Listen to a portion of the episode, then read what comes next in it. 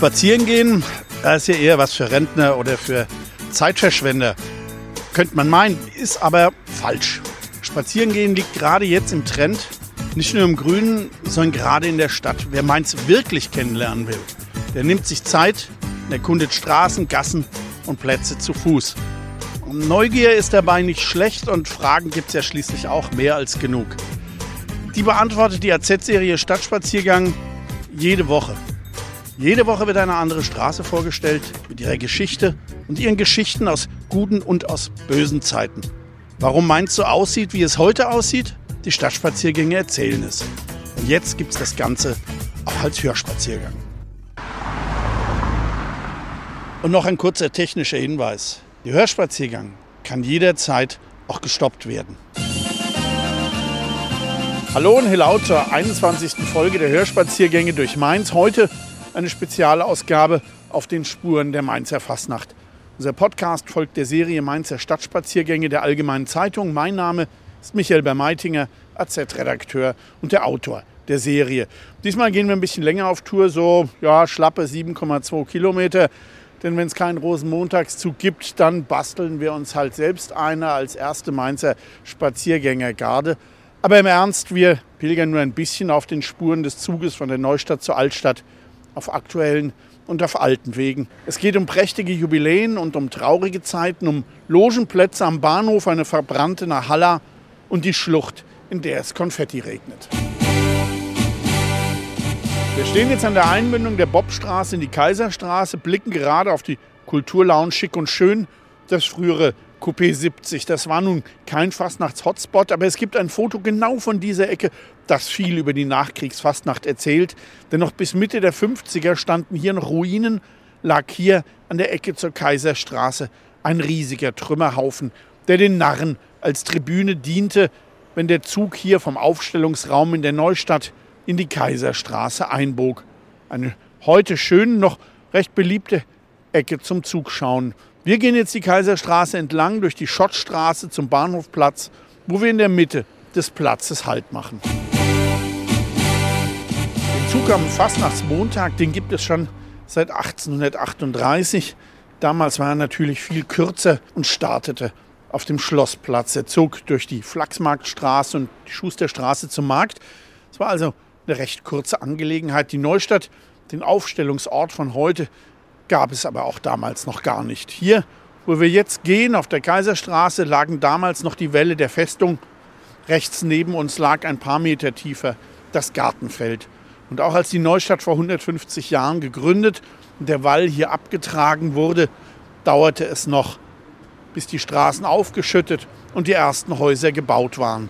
Aber 1884 war es soweit, nachdem es in den vergangenen 20 Jahren nach mehreren Kriegen und Gründerkrach nur einen Zug gegeben hatte, war es nun ein besonders prächtiger zur Einweihung der Stadthalle mit Prinzenpaar und dieser Zug startete dann in der Neustadt. Wir queren jetzt die Einmündung der Rabanusstraße und sehen vor uns die Gebäudebrücke zwischen den beiden Gebäuden der Stadtverwaltung, ursprünglich die Eisenbahndirektion. Rechts war früher ein riesiges Gebäude aus den 1880er Jahren mit Ecktürmen, Kuppeln, Säulen. Als das aber für die Reichsbahn in den 1930ern nicht mehr ausreichte, baute man auf dem damals noch freien Platz links von uns eine Dependance, die mit dem Hauptgebäude durch eben diese Brücke verbunden wurde. Die Mainzer nannten die Brücke die sogenannte obere Beamtenlaufbahn und 1939 gab es sogar einen eigenen Motivwagen zu diesem Thema. Der zeigte den Neubau und die Brücke, die aber auf dem Motivwagen auf der anderen Seite in der Luft hing. Es war wie eine dunkle Prophezeiung, denn ein paar Jahre später hing diese Brücke tatsächlich in der Luft, denn das alte Gebäude gegenüber war weggebombt. Die Beamtenlaufbahn erlangte ab den 50er Jahren eine bundesweite Bekanntheit, denn an der Einmündung zur Schottstraße stand einst die Kamera für die ARD-Live-Übertragung. Wir gehen jetzt in die Schottstraße hinein, denn diesen Weg nahm der Zug auf seinem Weg zum Bahnhofplatz viele Jahrzehnte lang. Wir kommen jetzt zu den Hotels im Bahnhofsviertel, die gerade in den 50er Jahren die besseren Häuser der Stadt waren und auch an Fastnacht jede Menge Leben boten. Im Rheingauer Hof, dem heutigen Königshof, im Bahnhof und im Zentralhotel gab es Fastnachtsessen, im ersteren auch kleine Bälle. Besonders begehrt waren aber die Fensterplätze und die Balkons für einen schönen Blick auf den Zug. Und selbst das Bahnhofsrestaurant, das im rechten Flügel des Bahnhofs lag und einen sehr guten Ruf damals noch hatte, spielte am Rosenmontag eine Rolle, denn dort gab es vorm Zug ein Frühstück für die MCV-Granten. Wir gehen jetzt zur Mitte vom Platz und bleiben dort einfach mal stehen. Früher lag hier mitten auf dem Platz ein schönes Rondell und drumherum Straßenbahnschienen. Den so konnten die hier endenden Linien am Bahnhof wenden. Das Rondell war mit Blumen bepflanzt. In manchen Sommern standen hier auch Palmen in Kübeln. Wir gehen jetzt weiter zur Bahnhofstraße, biegen dann nach rechts in die Parkusstraße ein, gehen diese hoch bis zum Alicenplatz und treffen uns auf der anderen Seite vor dem Hochhaus wieder. Von der Schottstraße her kommt umrundete der Rosenmontagszug das Rondell und schwenkte dann in die Bahnhofstraße ein, um schon an der nächsten Ecke in die Parkusstraße hoch zum Alicenplatz abzubiegen. Von dort ging es dann runter zum Münsterplatz, die Bahnhofstraße in Richtung Bahnhof, um wieder in die Parkusstraße einzubiegen, nun aber in Richtung Kaiserstraße. Aber warum diese Schleifen und Umwege? Ganz einfach, die Züge wurden immer länger, und es kamen mit den Jahren auch immer mehr Zuschauer, weshalb man die Strecke künstlich verlängern musste, um Platz eben für die Besucher zu gewinnen. Die Bahnhöfe waren schon immer das Einfallstor für die Narren von überall her. Hier der Hauptbahnhof seit 1884, aber auch sein Vorgänger unten am Holztor. Schon damals in den 1870ern gab es Sonderzüge zum Rosenmontag und in den 1930ern kamen zum ersten Mal mehr als 100.000 mit der Bahn.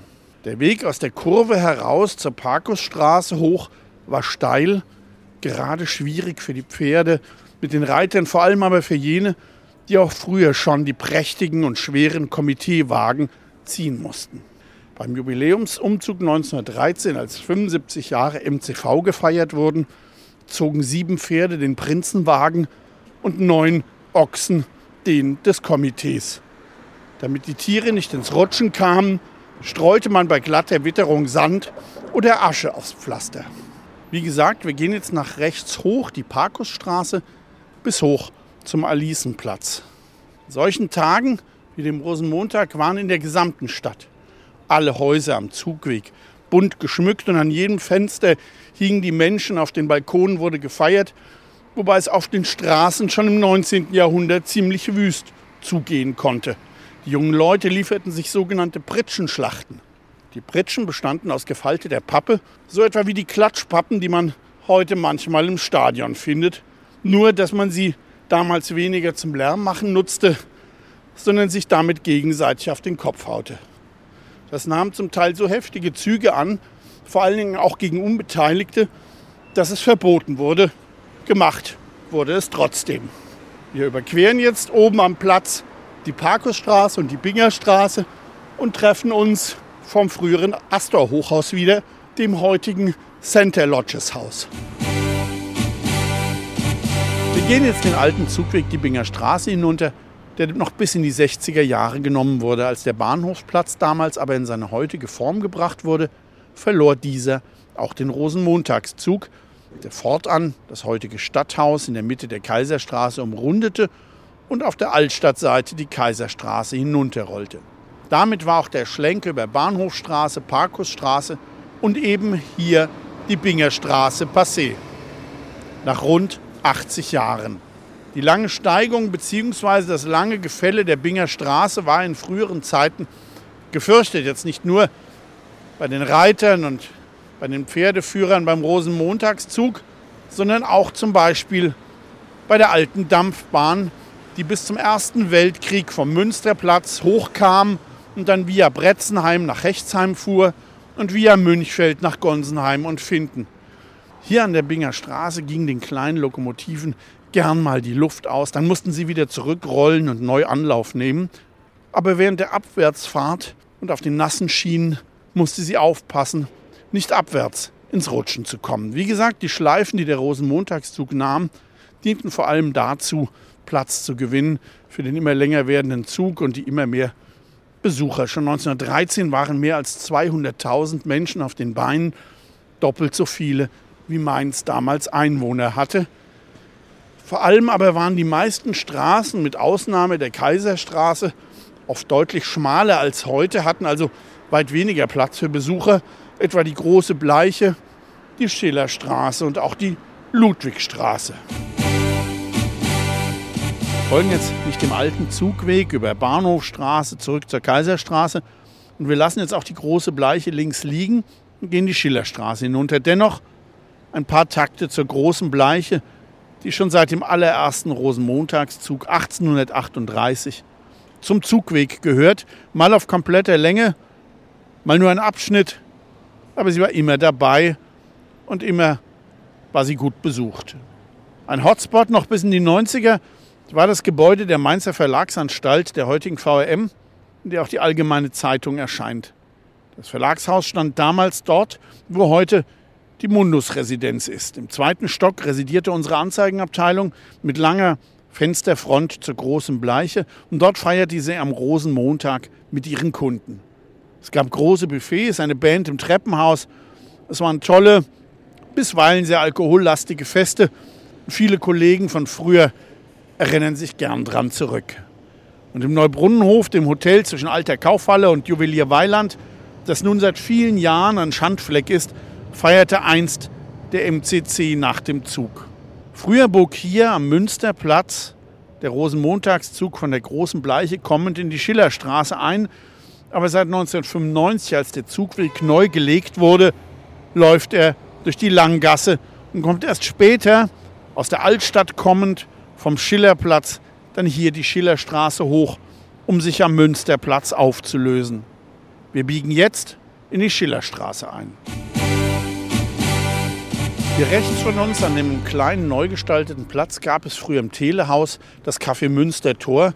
Bis in die 60er Jahre ein beliebtes Lokal. Das hatte auch damit zu tun, dass das Telehaus im Krieg kaum beschädigt worden war und das Café eines der wenigen erhaltenen seiner Art in der gesamten Innenstadt war.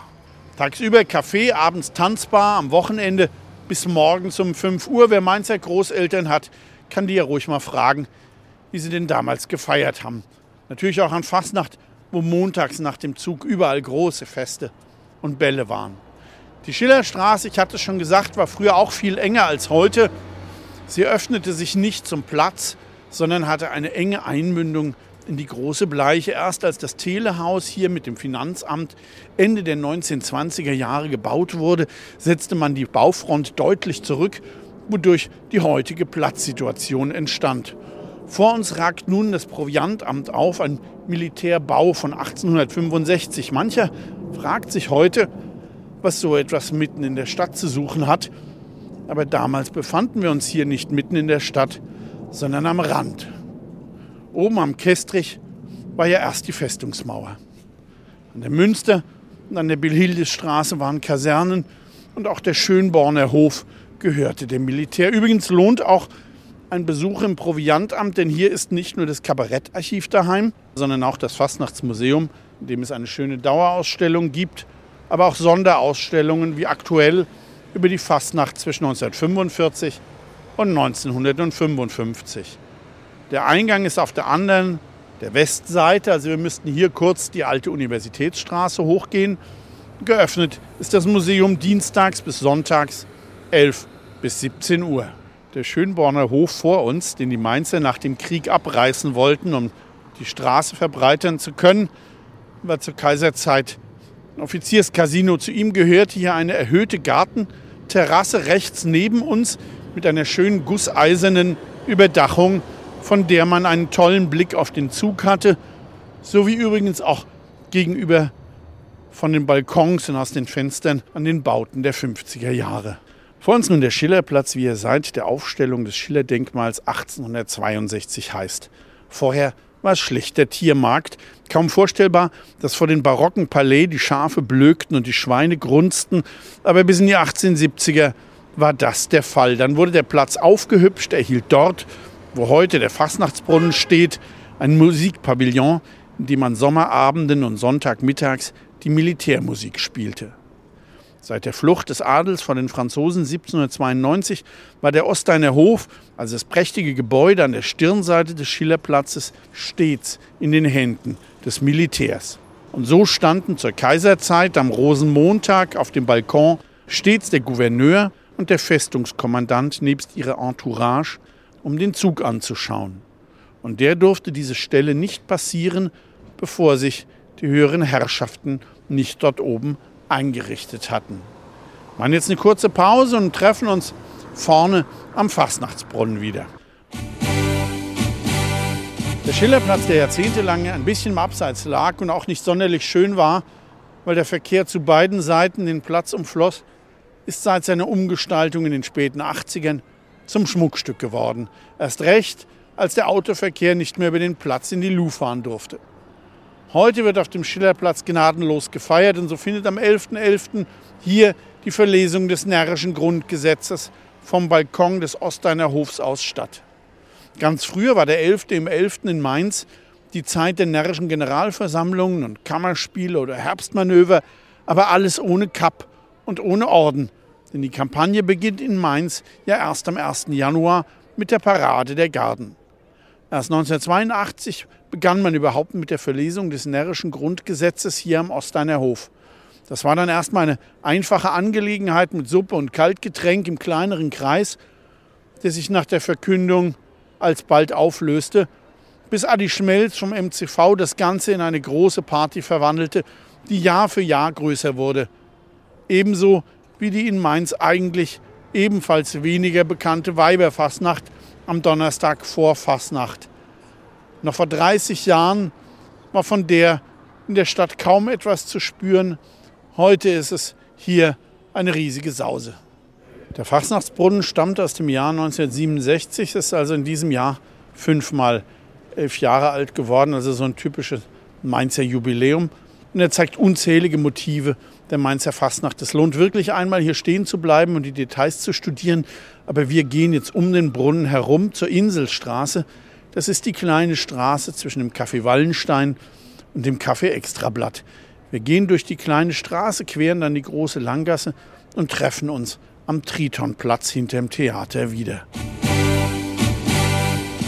schön die Partys auf dem Schillerplatz auch sind, so lösen sie in der Nachbarschaft nicht nur die reine Begeisterung aus, nicht nur wegen der Lautstärke, sondern auch wegen der, nun ja, Gerüche. Nicht wenige der Feiernden verwechselten gerade die Inselstraße immer wieder mit einem Urinal mit entsprechenden Geruchsfolgen. Erst seit der Platz wegen der Glaskontrollen hier eine Absperrung erhalten hat, ist er nun ja weit weniger anrüchig geworden. Den Namen hat die Inselstraße übrigens, weil sie einst direkt auf ein Häuserensemble und einen kleinen Platz zuführte, die beide den Namen Insel trugen. Das hat den Hintergrund, dass die fünf Häuser, die Rücken an Rücken standen, auf dem Stadtplan wie eine Insel aussahen. Geradeaus, dort, wo heute die Langgasse verläuft, stand einst das Café Neuf, der Gründungsort von Mainz 05. Aber wir überqueren hier die Langgasse und gehen weiter in die Dominikanerstraße hinaus. Aber jetzt erst mal aufgepasst, auch wenn die Langgasse zum Glück sehr fußgängerfreundlich umgebaut worden ist, müssen wir hier aufpassen. Deswegen hier ein kurzer Stopp und wir machen auf der anderen Straßenseite weiter. Hier in der Dominikanerstraße trubte einst das pralle Leben, denn hier links von uns, wo jetzt ein Asia-Shop ist und dahinter ein Pornokino überlebt hat, stand ab 1839 einst die Fruchthalle, die bis rüber zur Gymnasiumsstraße reichte. Drei große Eingangstore führten hier von der Dominikanerstraße aus in die große einschiffige Halle, die immerhin über 2000 Besucher gefasst haben soll. Ausstellungen fanden hier statt und es wurde mit Getreide gehandelt, kleine Remessen und ab 1865 jahrelang die Sitzungen der Mainzer Fasnacht. Nachdem nämlich der Frankfurter Hof in der Altstadt an die katholische Casinogesellschaft verkauft worden war, die dem MCV Vorschriften in Sachen Sitte, Anstand und politisches Verhalten machen wollte, suchte der das Weite und so machten die MCVer die Fruchthalle hier zur Nahalla. Doch die brannte im Sommer 1876 ab, wobei der MCV nicht das letzte Mal Archiv und alle seine Requisiten verlor. Es folgten karge Fastnachtsjahre, bevor 1884 mit der Eröffnung der riesigen Stadthalle dort, wo heute die Rheingoldhalle steht, die goldenen Zeiten begannen. Passend zur fastnachtlichen Vergangenheit der Straße ist hier auf der Ecke zur Fuststraße das Kostüm Kaufhaus Deiters, das jetzt natürlich durch Corona durch karge Zeiten gegangen ist. Vor uns nun der kalte, öde Tritonplatz, auf dem wie zum Hohn einige Jahre in den Fastnachtstagen ausgerechnet eine Art Almhütte stand. Pseudo-bayerische Suffschunkelei zwischen Beton und Glas. Bizarrer ging es irgendwie nicht. Wir gehen nun nach rechts vorn durch den schmalen Durchgang rechts vom Theater und treffen uns vor dessen Eingang auf dem Gutenbergplatz wieder. Wir gehen jetzt schräg über den Platz in Richtung Höfchen, um dann nach rechts in die Schöfferstraße einzubiegen und treffen uns dann am Leichhofbrunnen wieder. Der Gutenbergplatz spielte stets eine wichtige Rolle in der Fastnacht. Hier ist die Promi-Tribüne, an der die Umzüge der Fastnachtstage vorbeiziehen und drüben steht die Fernsehkamera. Gutenberg trägt Kapp und im Theater laufen seit Anbeginn der Fastnacht jedes Jahr lustige Stücke und die Fastnachtsposse. Berühmt sind Stücke wie Heiratsfieber, das legendäre Hurra, mir Erbe, die Mundo-Lied Heile, Heile Gänzje oder der messfremde Onkel oder Mainz bleibt Mainz von 1951, damals mit Ernst Neger in der Hauptrolle. Und 2004 spielte in der Pension Schöller, das die beiden Mainzer Laufs und Jacobi geschrieben hatten und eines der meistgespielten Stücke der deutschen Theatergeschichte ist, hier auf den Brettern auch Jürgen Klopp mit. Heute nimmt der Rosenmontagszug nach Luh und Gutenbergplatz den Weg durchs Narrentor über Höfchen und Mark zur Rheinachse und hat damit die beste Stimmung, zumindest vorläufig, hinter sich. Früher aber hatten die Teilnehmer das Beste noch vor sich, denn hier am Ausgang des Gutenbergplatzes bog der Zug nach rechts in die Schöfferstraße ein, ins brodelnde Herz der Altstadt, ins närrische Epizentrum, mitten hinein ins Narrenbeben. Und diesen Spuren folgen wir jetzt. Es ist eine sehr enge Kurve in die Schöfferstraße, so eng, dass auch schon mal früher die Straßenbahn, die damals ja noch durch die Altstadt bis Weisenau fuhr, hier aus den Schienen sprang und einfach umfiel. Das ist jetzt von den riesigen Komitee- und Motivwagen nicht bekannt, aber es bedurfte schon einiges an Geschick, ein Gespann mit vier der sechs Pferden hier um die Ecke zu lenken oder auch eine schwere Zugmaschine, zumal sich zu beiden Seiten der Kurve dicht die Menschen drängten. Und bis 1963 lagen hier ja noch die Schienen der Straßenbahn, die gerade bei nassem Wetter sehr rutschig waren. Das Gedränge nahm jetzt kein Ende mehr, aber wenn Fastnacht der Gardisten von alten Zeiten in der Altstadt erzählen, dann begann erst jetzt der eigentliche Höhepunkt der Zugstrecke. Noch einmal weitete sich die Strecke etwas beim Queren des Leichhofs, wo meines Erachtens früher eine Zeit lang auch mal eine Tribüne stand. Für uns geht es jetzt auf die letzte Etappe und für den Rosenmontagszug eins zu seinem absoluten Höhepunkt. Wir gehen jetzt die Leichhofstraße runter, die Augustinerstraße entlang und treffen uns am Frankfurter Hof. Am Ende des Leichhofs ging es ja in die Leichhofstraße und zur Augustinerstraße weiter einer Schlucht, es Konfetti und Luftschlangen regnete, in der ohrenbetäubender Lärm herrschte und wo es auch ziemlich rustikal zuging. Man darf nicht vergessen, dass die südliche Altstadt rund um die Augustinerstraße nach dem Krieg eine ziemlich vernachlässigte Gegend war, ein sozialer Brennpunkt. Die Altstadtmischung bestand aus alten Filzbechern, Ausgebombten, die hier Unterschlupf gefunden hatten, Gastarbeitern, die hier heruntergekommene Wohnungen überteuert mieten mussten, weil sie woanders nicht unterkamen. Dazu gesellten sich ab den 60ern mehr und mehr Studenten und WGs hinzu. Die WGs, die die noch nicht sanierten Häuser bewohnten, stellten Boxen in die Fenster und bestallten die Augustinergasse. Schon Stunden vorher, bevor der Zug ankam, wurde es hier eine einzige gewaltige Straßenparty. Erst herrschte Radau ohne Ende, manchem zu viel, für andere war es aber ein Magnet. Und dann kam der Zug. Nirgendwo war der Kontakt enger, wobei es natürlich auch immer Vollidioten gab, die das ausnutzten um die Zugteilnehmer zu ärgern und zu nerven. Doch nicht das war der Grund, warum die Augustinerstraße von der Zugstrecke des Rosenmontagszuges verschwand. Es war schlicht zu eng. Das Risiko mit den Pferden, den riesigen Komiteewagen hinter den mehrere hundert PS starken Zugmaschinen war zu groß, selbst wenn es oft nur zentimeterweise voranging. So sehr hier gerade die kampferfahrenen Gardisten in ihrem Element waren, so sehr meinte man manchem unerfahrenen Gardereiter das Unwohlsein anzusehen, wenn hinter dem Leichhof die Häuser eng zusammenrückten. Die Mainzer trafen die richtige Entscheidung lange bevor die Love Parade Katastrophe von Duisburg ihnen diesen Schritt ohnehin aufgezwungen hätte. Ein Verlust zweifelsohne, doch der Rosenmontagszug hat schon ganz andere Probleme überwunden. Man denke nur an den ersten Zug nach dem Krieg, als die Narren durch eine förmlich leergefegte Innenstadt zogen, an die 50er, als die Narren Ruinen und Trümmerberge zu Tribünen umfunktionierten, an die Fasnacht in einer tief verwundeten Stadt mit tief verwundeten Menschen. Die Mottos von damals sprechen Bände, Lachen unter Tränen oder 1950 Lachenspende, Trübsal, Wende. Es sagt viel über die damaligen Zeiten aus, über die Zerrissenheit der Menschen. Schön war damals auch das MCC-Motto aus den späten 40er Jahren. Es gibt an jeder, was er hat, zum Wohle seiner Vaterstadt. Doch das mit Sicherheit beste, schönste und aussagekräftigste Motto aller Zeiten ist für mich das von 1951. Man könnte es 2023 zum Neustart auch wieder reaktivieren. Mainz bleibt Mainz.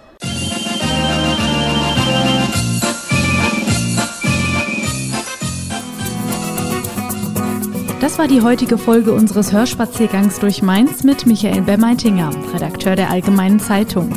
Gebäude, Straßen und Plätze haben ihre Geschichten. Warum Mainz so aussieht, wie es heute aussieht, unsere Hörspaziergänge erzählen es.